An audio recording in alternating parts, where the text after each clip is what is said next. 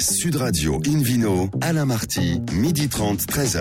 Bonjour à toutes et à tous, bienvenue à bord de ce nouveau numéro d'Invino Sud Radio en ce beau dimanche midi. Notre émission est en public et délocalisée. Nous sommes au restaurant Baravin Nicolas à Paris, au 31 Place de la Madeleine. Je rappelle que vous écoutez Invino Sud Radio dans la capitale sur 99.9 et que vous pouvez nous retrouver sur notre page Facebook Invino. Aujourd'hui, comme d'habitude d'ailleurs, un menu qui prêche la consommation modérée et responsable avec les 80 ans de l'appellation Enfin, le glyphosate et, le cuivre. Euh, bon, on pourra parler, c'est un peu polémique parfois. L'appellation Vendromanée, nous sommes euh, chez les stars de la Bourgogne et puis toujours le Vino Quiz pour gagner plein de cadeaux en jouant sur invinoradio.fm. À mes côtés, Hélène Pio, Philippe Forbach et David Cobol. Bonjour à tous les trois. Bonjour. Bonjour. Ça va, tout va bien Heureux d'être là ce dimanche midi, quoi. Tout va très bien. Alors aujourd'hui, Hélène, vous qui êtes euh, notamment journaliste au magazine Régal, on va commencer par parler d'un anniversaire exceptionnel, alors pas le vôtre, hein. les 80 ans de l'appellation Limoux, avec non pas un, mais deux invités. Absolument, on est comme ça à Invino. Euh, 80 bah, ans, il faut dire qu'il faut quand même marquer le coup. Hein. Donc je vous propose d'accueillir Marlène Tisser, qui est la directrice du syndicat des vins à Limoux, et Bernard euh, Robert, qui est vigneron au domaine de Fournes. Bonjour et vice-président du syndicat, bonjour à tous les deux. Bonjour. Bonjour. Euh, alors effectivement, euh, on, vous le chante. Allez, joyeux anniversaire. David, David. Joyeux anniversaire. Joyeux anniversaire. Blanquette de l'émou. Joyeux anniversaire. 80 ans. 80 ans. Vous les faites pas, Marlène. Hein. Alors racontez-nous. Ah, merci. Ça a été le premier vin en Languedoc à bénéficier d'une appellation. Tout à fait, en 1938, euh, mais l'histoire remonte un petit peu avant pour la reconnaissance d'appellation, puisque euh, dès la possibilité d'avoir une reconnaissance administrative en 1909, nous avions fait cette demande.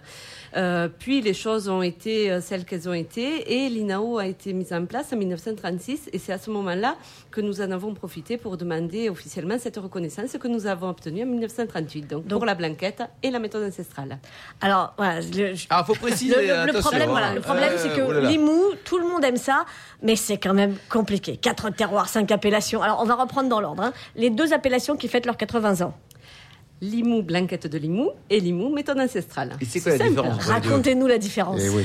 Alors, la différence, euh, c'est tout simplement mais ça a son importance, la méthode d'élaboration. C'est-à-dire que la blanquette de Limoux est une méthode traditionnelle, donc double fermentation, première fermentation alcoolique en cuve, puis la fameuse prise de mousse en bouteille, alors que la méthode ancestrale est une méthode dite ancestrale, donc, euh, où la première fermentation est incomplète, on la stoppe avant euh, la, fin de, de, de la fin de la fermentation, donc il reste du sucre euh, dans, le, dans le vin qui n'a pas encore fini euh, sa, sa mutation. mutation Voilà. et pour, pour, nos, pour nos auditeurs, vous, comment on stoppe une fermentation? euh, Souvent par le froid. Très bien. Et ensuite, on met en bouteille. Et on peut là aussi que... prendre une tapette à mouche et taper sur la tête des levures, mais c'est moins efficace. C'est ça. On, essaiera, on, suivra vos conseils, on essaiera. Non mais docteur en bouche. Hein. C'est la méthode David Cobol. Et alors, vous, Bernard, racontez-nous, vous produisez les deux alors, de, la blanquette et de la Sur notre domaine, nous produisons de la blanquette de Limoux et de la méthode C'est un domaine familial ou pas C'est un domaine familial. Depuis combien de euh, temps Alors, c'est la quatrième génération ah bah actuellement qui travaille sur ce domaine. Donc, je travaille avec, euh, en famille avec mon frère, ma belle-sœur et mes deux nièces, donc ils sont la quatrième génération. Et ça se passe bien parce que parfois la famille c'est un peu, hein vous voyez ce que je veux dire ben, Pour le moment, ça se passe bien. Bon, moi j'arrive pratiquement au bout du rouleau. Ah bah non, non j'arrive, euh, j'ai passé la soixantaine. Ah bah vous les faites pas. Il est, il est temps de, de passer euh, la main. Donc c'est mes deux nièces qui vont reprendre notre entreprise. Et votre pourcentage de bulles en production par rapport aux non-bulles pour simplifier les choses? Alors actuellement, nous produisons environ 300 300 000 bouteilles euh, d'effervescent, donc blanquette euh, ancestrale et crément de Limoux, ce qui représente à peu près 85 euh, à 90% de notre production. Ah oui, c'est très, très, Ce qui est intéressant, c'est que, c'est que deux tiers, je crois, de vos vins effervescents sont vendus à l'étranger. Oui, nous avons Déjà, mon père avait commencé dans les années 80 à commercialiser à l'exportation et nous avons des, gros marchés, notamment au Québec, à la SAQ, mmh. hein, où nous sommes présents depuis 35 ans ah, dans hein. les rayons de la SAQ. Et, Marlène, qu'est-ce qui s'est passé? C'est-à-dire que vous avez fait un effort, enfin l'ensemble de la communauté a fait un effort pour exporter les bulles, l'effervescent de cette belle région ou c'est un peu le hasard? Qu'est-ce qui s'est passé? Il y a toujours eu euh, une, euh, une- une- un usage de, de commercialisation export euh, à, à Limoux. Oui. On- ça fait très longtemps qu'on exporte. Aujourd'hui, nous avons depuis une bonne dizaine d'années des courants commerciaux assez assez équilibrés entre export et France. hein. Nous sommes à 50-50 pratiquement entre les ventes export et les ventes France. Philippe Est-ce que, entre la méthode ancestrale et la méthode traditionnelle, quelle est la répartition un petit peu de, de volume de production Alors, la méthode ancestrale représente à peu près 10% de, de la production. D'accord. D'accord. Et David C'est assez régional comme commercialisation. Ouais. Dans le sud de la France et très peu à l'exportation. Et David Cobol, au niveau du goût, entre les deux, là, quand on goûte euh, une, bulle ancestrale, une bulle ancestrale ou une bulle euh, moins ancestrale, que vous en Fa- pensez? fa- Fatalement, le- la méthode ancestrale, vu, vu la- l'arrêt de fermentation, est souvent plus, plus secret. Euh, C'est sa nature même. Alors, évidemment, elle est variable, parce que ça dépend à quel moment on stoppe la fermentation et à quel moment on met en bouteille. Donc, mathématiquement ou mécaniquement, plus vous poussez la fermentation, plus le vin sera sec, euh, plus vous mettez en bouteille tôt, plus, plus il sera doux et plus il y aura du gaz, parce qu'il peut y avoir une poursuite de fermentation. Enfin, tout ça est assez technique et, et difficile à, à juger, à mon avis, hein, à faire. Oui, parce déjà, que déjà à comprendre. si vous, si vous loupez, la bouteille peut exploser, ou bien vous n'avez pas de gaz du tout. Tout à fait. C'est une méthode qui est, qui est très complexe, mais bon, les, disons l'évolution un peu technologique de ces dix dernières années Vous nous a permis de, de mieux maîtriser ces fermentations, notamment l'apport du froid hein, en Ouais. vinification et, et en qui a été Mais c'est des vins qui peuvent être sur le plan du profil gustatif absolument délicieux, extrêmement fruités, très Voilà. proche du, du On jus a de des raisin. vins très très fruités. Hmm. Donc euh, sur une ancestrale, on va être à peu près à 80 grammes de sucre résiduel par litre. D'accord. Et avec un degré alcoolique de 6, euh, 6,5 degrés. Oui, c'est léger. Ah oui, hein. oui, c'est très léger. Hélène. Après, avec l'évolution des goûts qui, qui va plutôt vers moins de sucre dans l'ensemble, euh, il faut quand même préciser que les blanquettes méthode ancestrale, c'est quoi? C'est une bouteille sur 8 par rapport à, au bla- à la blanquette de Limoux à peu près. C'est euh, c'est ça. On ça, on- voilà. fait, oui. On, on a quand même 10% beaucoup plus de blanquettes de. Limoux sèches entre guillemets, enfin ça, en, en vin sec Mais, on va ouais. dire, plutôt qu'en ancestral. La blanquette de Limoux est euh, l'ancestral est un palier, si vous voulez, hein, pour les jeunes entre la consommation de soda qu'ils ont l'habitude de, boire, qui sont sucrés, gazeux et qui sont aromatisés. Et là, dans la blanquette ancestrale, ils retrouvent un peu le, le même profil, euh, gazeux, aromatisé et peu alcoolisé. Ça, Ouais, ça, c'est, ça, c'est pardon. intéressant Pardon. pour Et- les nouveaux consommateurs. Ouais, c'est vrai, hein. Ouais. Et Ça, c'est une façon peut-être de faire boire, effectivement. euh, Exactement, c'est un, c'est un palier. C'est- Ouais. Très intéressant. Une marche qui permet d'accéder à des vins plus secs et plus, entre guillemets, euh, Et ça se pour consomme. nous. euh, oui. Le cépage, le cépage utilisé, c'est le mosaque. Oui, 100%. 100% pour les deux. Non. Hein Non. Pour l'ancestral, 100%. Ouais. Et, pour la méthode traditionnelle, 90%. voilà. avec la possibilité- c'est 5 pour- euh, Chardonnay Chenet, où on peut faire un 100% mosaque. Hein. C'est pas aussi. interdit en méthode traditionnelle, mais il faut qu'on ait au moins 90%. Les 10% restant à la discrétion du vinificateur, qui peut mettre du Chardonnay, du Chenet ou du mosaque. Alors, Limo, c'est, encore plus complexe parce que vous avez également la méthode traditionnelle. Oui, Nous, nous- nous Alors, avons en fait la- dans la méthode le traditionnelle, voilà, nous avons deux, crémant. euh, Deux- deux méthodes traditionnelles, Voilà, deux ouais. méthodes traditionnelles, la blanquette dont nous venons de parler et le crément de Limoux. Donc la différence entre le crément de Limoux et la blanquette de Limoux, méthode traditionnelle, donc, euh, c'est justement par le cépage qu'on va la faire. hein. C'est-à-dire que le crément va se différencier par euh, l'assemblage hein, qui est composé de chardonnay et chenin majoritairement et qui peut être complété par soit du pinot, soit du mosaque, soit les deux. D'accord. Bon, faut Alors- bien écouter une vidéo Sud Radio, parce ouais, là, Oui, c'est- parce que donc, on, a donc trois appellations euh, pétillantes, effervescentes. Euh, donc, euh, et, et là, d'ailleurs, la plus importante, c'est le crément dont, dont on vient de parler. Hein, 5 millions de cols, euh, 5 millions de bouteilles pardon, chaque, chaque année, euh, contre 4,6 pour la méthode traditionnelle et 750 000 bouteilles pour la méthode Ah oui, ancestrale. oui, oui. C'est vrai que ancestrale traditionnelle, Oui, franchement, vous nous simplifiez pas la vie. Hein. il, il faut quand même le dire. Alors, Marlène et Bernard, qu'est-ce qui se passe? C'est la fête, là, 80 ans ou pas alors? Qu'est-ce qu'il y a? On fait la fiesta matin, midi, soir ou pas? Ben, disons que 80 ans, ça se fête. Ouais. Hein, c'est déjà 79 un âge- aussi, un âge- 81 aussi, mais 80 quand même. Hein. C'est un âge respectable pour une personne et donc pour une appellation. Et donc, on a décidé de mettre en avant nos produits tout au long de l'année en organisant euh, différents événements. euh, Quoi par exemple long de l'année. Dites-nous. Donc, euh, on a déjà organisé des, des journées dans les caves hein, tout au long de l'été. Donc ça à Limoux, hein, À pendant l'été. Ça a bien pendant marché l'été, Ça a bien marché, oui. Les gens sont venus déguster nos produits avec. On avait souvent fait des animations musicales, donc on a, euh, disons, jugulé la, la musique et, et les vins de Limoux, donc ce qui marche très bien, puisque la région de Limoux, si on a une forte tradition musicale Vous êtes avec où le exactement carnaval de Limoux. Qu'est-ce qu'il y a comme grande ville autour de Limoux? Ben, il y a Toulouse qui est à une heure à peu Carcassonne. près, Carcassonne à 20 minutes de Limoux. D'accord. Moi, je voulais encourager les gens à aller une fois dans leur vie au carnaval de Limoux. C'est un Il y a un événement carnaval à Limoux extra. C'est le plus ancien carnaval en. France. C'est le plus long de France, Et c'est Le plus durable, le plus, Ah, le- celui Le qui plus dure le plus longtemps. Ah, dure environ, ça dure environ trois mois euh, dans l'année. Vous faites du carnaval pendant trois mois, vous bossez jamais De, janvier à mars.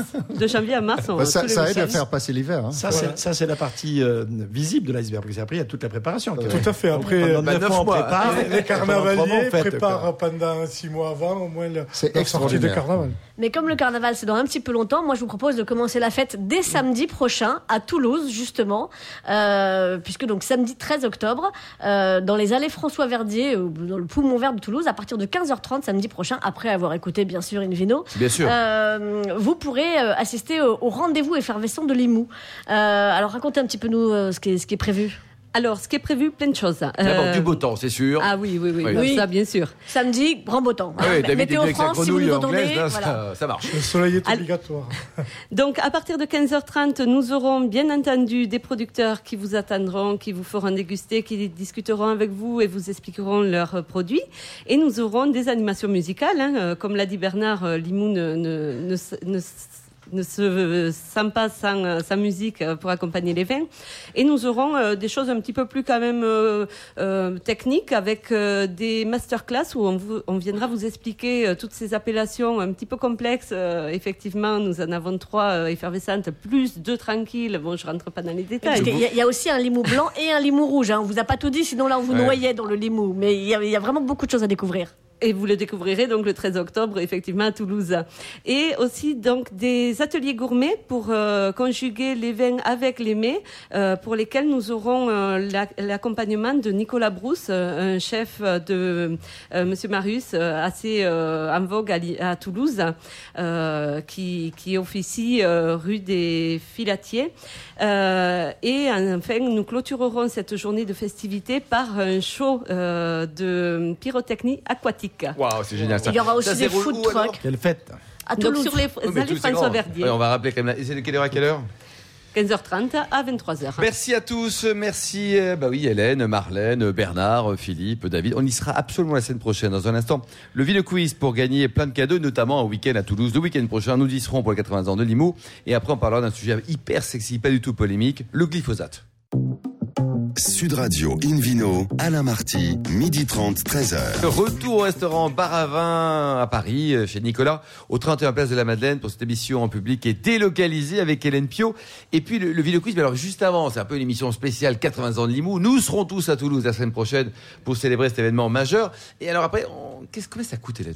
Eh bien, écoutez, c'est c'est vraiment abordable. On a- ce sera à 5 euros le verre pour deux dégustations, 10 euros pour les masterclass et 20 euros avec l'atelier gourmet euh, avec le chef Nicolas Brousse du restaurant Monsieur Marius qui est vraiment talentueux. C'est vraiment pas très cher pour aller découvrir une appellation hyper sympa. Il y a Faut s'inscrire, internet, il y a- faut s'inscrire. Oui, absolument. Ah, Par contre, effectivement, il y aura du monde. Donc, pré-réservation obligatoire sur le site internet limou-aoc.com. Et puisque vous avez la parole, le Ville Quiz, c'est maintenant, Hélène. C'est maintenant. Je vous rappelle le principe du Vino Quiz. Chaque semaine, nous vous posons une question sur le vin et le vainqueur gagne un exemplaire du guide Hubert. Voici la question de ce week-end. Combien de châteaux possède le groupe Castel? Réponse A, 15. Réponse B, 22. Ou réponse C, 29. Pour répondre et gagner un exemplaire du guide Hubert, rendez-vous toute la semaine sur le site invinoradio.fm, rubrique Vino Quiz. Le gagnant sera tiré au sort parmi les bonnes réponses. Merci beaucoup, Hélène. Je sais que Marc Dorcel écoute régulièrement l'émission. Je pense qu'il va vous appeler là. Une Sud Radio. On retrouve maintenant David Cobold, cofondateur de l'Académie de vin de Paris. Pour tout nous dire sur le glyphosate, tous ces produits là qui déclenchent plein de polémiques, là, le cuivre. David. Oui, alors euh, justement, je, je suis désolé Alain, je vais vous décevoir. Mince. Euh, je ne pourrai pas tout vous dire parce que je suis perplexe, je suis confus et je mets ça euh, sur le compte de ma, ma connaissance scientifique déplorable. Je ne sais plus quoi penser. Je lis des titres, j'entends des annonces à la radio, je lis des papiers, les pour, les contre, les mitigés, euh, les pas favorables, Anglais, les, pas les Anglais, les. Russes. Justement, j'ai écrit un papier sur un blog qui s'appelle Le 5 du vin, auquel je contribue. Et j'ai eu pas mal de, de, de réponses. Ensuite, ça a été relayé sur Facebook. Et là, des Anglais, des Américains s'y sont mis. C'est très, très complexe, cette affaire. Bilan. C'est un peu lorsqu'on écoutait Michel Rocard, quand on avait écouté sa réponse, on avait oublié la question qui lui était posée. Alors, c'est un peu ça pour moi, le- le- c- cette affaire-là. Alors, glyphosate, va-t-on le, le bannir, pas le bannir?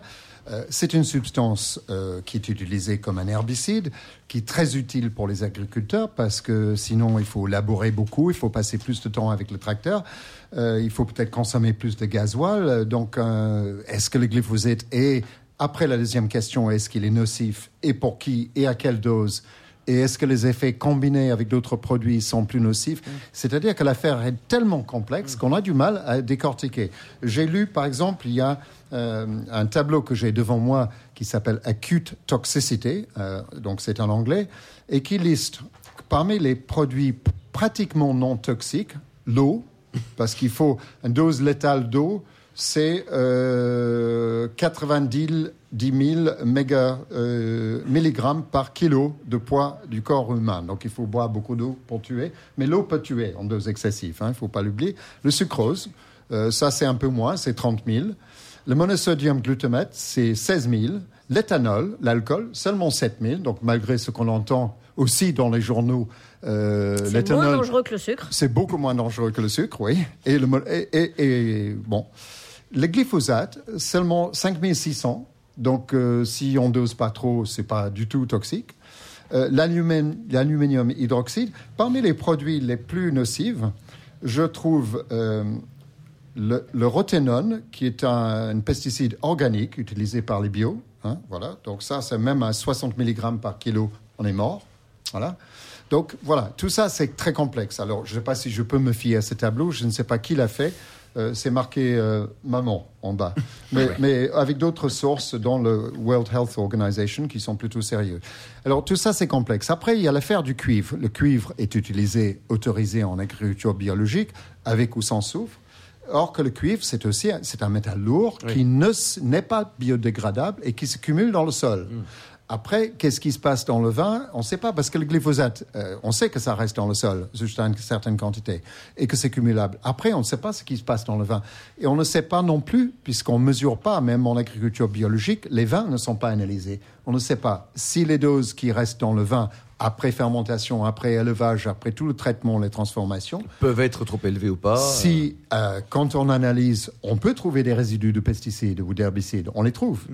Mais ils sont à dose tellement infime que quid alors? Est-ce que c'est dangereux? C'est pas dangereux? On ne sait pas. Et on ne pense que ce n'est pas dangereux. Donc, je trouve que parfois, on fait. C'est comme disait Shakespeare, much ado about nothing, Oui. beaucoup de bruit pour rien, euh, dans certains cas. Après, c'est polémique, cette affaire-là, c'est-à-dire qu'il y a des gens qui jugent par principe et pas nécessairement par des effets scientifiques. Je trouve qu'on on manque singulièrement de rigueur scientifique dans l'approche de ces sujets. Et j'aimerais bien que, que des scientifiques avisés, et je sais qu'il y a des pour et des contre, euh, Mais c'est ça qui est un peu. euh, et puis, bizarre, quelles sont les alternatives Pour euh, l'agriculture, j'ai lu le blog d'un agriculteur qui, je crois, est éleveur de chevaux, non, de, de, de vaches et, et de céréales. Il dit, mais comment je vais faire Bien sûr. sans, sans glyphosate Comment je le- vais faire Qu'est-ce que l'innovation nous propose pour remplacer euh, Voilà, on ne propose pas des alternatives, il y a un problème Robert, de coût. notre, notre invité là de Vigneron à Limoux, qui va fêter euh, le week-end prochain à fond, mais avec modération toujours, les 80 ans de cette belle dame. Ben, c'est sûr que le glyphosate, euh, c'est un sujet compliqué. Actuellement, c'est vrai que c'est un produit bon, qui est employé à des doses euh, normales avec modération, rend beaucoup service aux viticulteurs, notamment euh, pour désherber ce qu'on appelle le cordon, c'est-à-dire sous les, sous les cèpes de vigne. Dans le rang, oui. Si on Mais a- est-ce qu'il faut désherber d'ailleurs? Ben oui, parce qu'on a souvent des, des plantes qui sont envahissantes. Et chez nous, surtout, on a une grosse concurrence avec l'eau. Hein, L'été, on a des étés secs. Et si on a des plantes qui se développent, elles viennent en concurrence de la vigne. Et elles consomment l'eau que devrait consommer la vigne. D'accord. Et donc, ça peut créer des, des problèmes au niveau de, de la maturité des raisins. par Qu'est-ce que vous en pensez, Philippe Aubrac? Ah, c'est- Ah, Le sujet de David est passionnant, mais on a Oui. être une solution. Quoi. Bah, Non, c'est- Ou une voie de la raison plutôt. La voix de la raison. Quand on regarde les choses d'une façon euh, cohérente aujourd'hui, on se dit que si on pouvait s'en passer, ça serait mieux. Oui, ça, Quels sont les produits de substitution Oui, oui. C'est parce que c'est ça le fond de problème. Qu'est-ce qu'on a d'autre comme solution? On a bien compris qu'il fallait, que c'était nécessaire pour différentes raisons de désherber dans certains endroits, que c'était aussi par rapport au terroir, il y a des endroits plus faciles d'accès. Quand il y a des endroits extrêmement compliqués, des terrasses, des, des, des- des pentues, etc., c'est vraiment compliqué. Parce à- que à désherber mécaniquement, c'est-à-dire avec des, des charrues très adaptables, et avec un système d'intercept, parce qu'il ne faut pas blesser les pieds de vie. Selon le oui, type de sol, Selon le type de sol, c'est possible compliqué. ou pas possible. Alors- ça coûte, c'est un coût supplémentaire. Il y a tout ça. Oui, puis sur des a- vignobles comme à. Banyuls, par exemple. Il y a la bêche, il faut euh, y Voilà. aller à la binette. Quoi. Voilà, mais quand vous, fa- Voilà. quand vous faites voir une bêche à quelqu'un, il s'en va part encore. C'est ça Non, le mais problème. Non, Alors- aime beaucoup les bêches. D'ailleurs, pour Noël, on comptait vous offrir une bêche. C'est ça, oui, mais alors rosé à Une belle paillettes. bêche alors. hein. C'est ça. À paillettes, quoi. Si, Bon. si on revient rapidement sur ce sujet, tout en étant euh, euh, attentif, j'allais dire, à, à l'équilibre, la nature, etc., euh, on, on- on- on- on peut difficilement s'en passer aujourd'hui. Mais à Ah. terme, il faudrait trouver une solution. Ouais, un palliatif. D'ailleurs, quelque la. France, et le nouveau ministre de l'écologie l'a confirmé, devrait euh, en- interdire, en tout cas extrêmement limiter le glyphosate d'ici trois ans. Non, mais ce qui a Alors posé que l'Europe- hein, de- L'Europe a donné un délai qui était plutôt de 10 à 15 ans.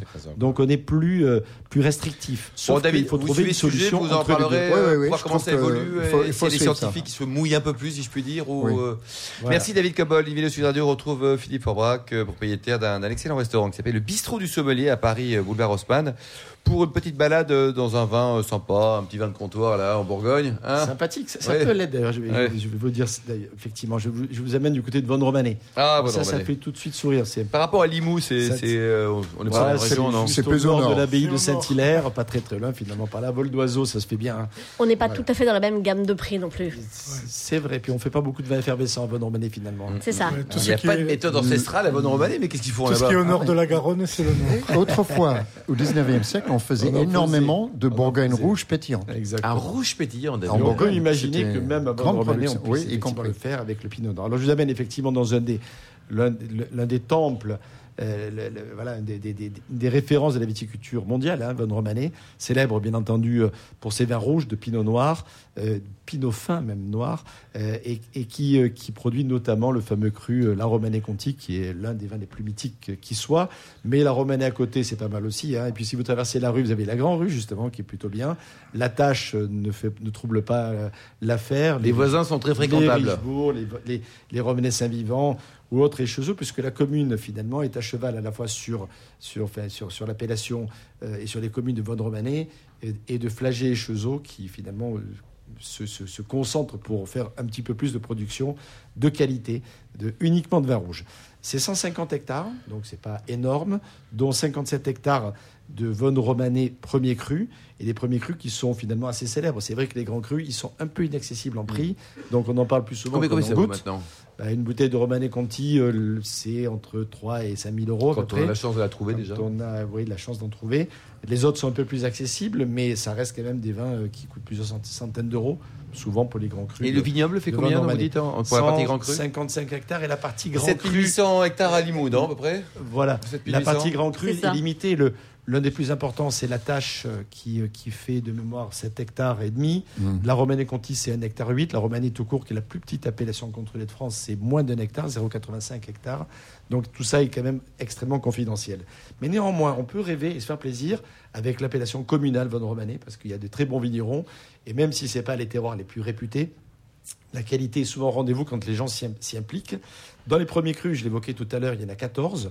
Ils sont la plupart du temps assez célèbres. Ils sont l'évocateur aussi de, de, de, de- de- de- d'une histoire particulière. Par exemple, les mâles consorts, qui est la partie euh, au-dessus des grands crus. Comment vous l'écrivez ça? Parce que ça intéresse les mâles. Hein, Mâles. M-A-L, Oui. en un seul mot, consorts comme les consorts. Et c'est finalement des frères qui s'entendaient mal.